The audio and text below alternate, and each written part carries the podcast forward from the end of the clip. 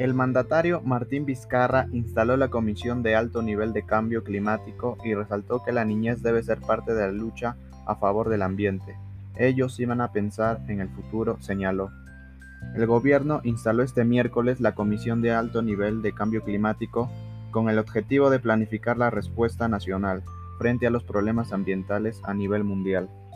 El presidente de la República, Martín Vizcarra, resaltó que esta decisión es parte de la lucha contra el cambio climático y está ligada a otras medidas dadas en el transcurso de su mandato. Agregó que la tarea involucra a todos los sectores de la sociedad. La Comisión del Alto Nivel de Cambio Climático no puede quedar en un mero acto administrativo, donde firmamos todos una acta y luego nos volvemos a ver después de unos meses cuando tengamos una reunión. Cambio climático no es solamente firmar un acta, no es solamente tener una comisión, es tomar decisiones concretas, enfatizó el gobernante.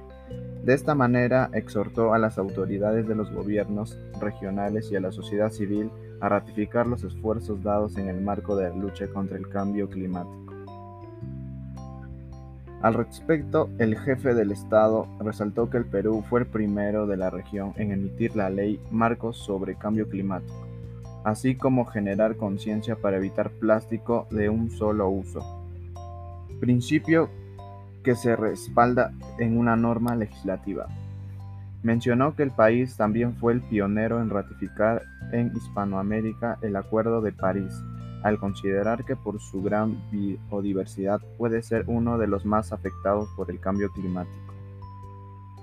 Así como tomamos decisiones firmes de ir a la pampa para proteger nuestra Amazonía de la minería ilegal, tenemos que tomar decisiones mucho más agresivas para el cambio de matriz energética, manifestó.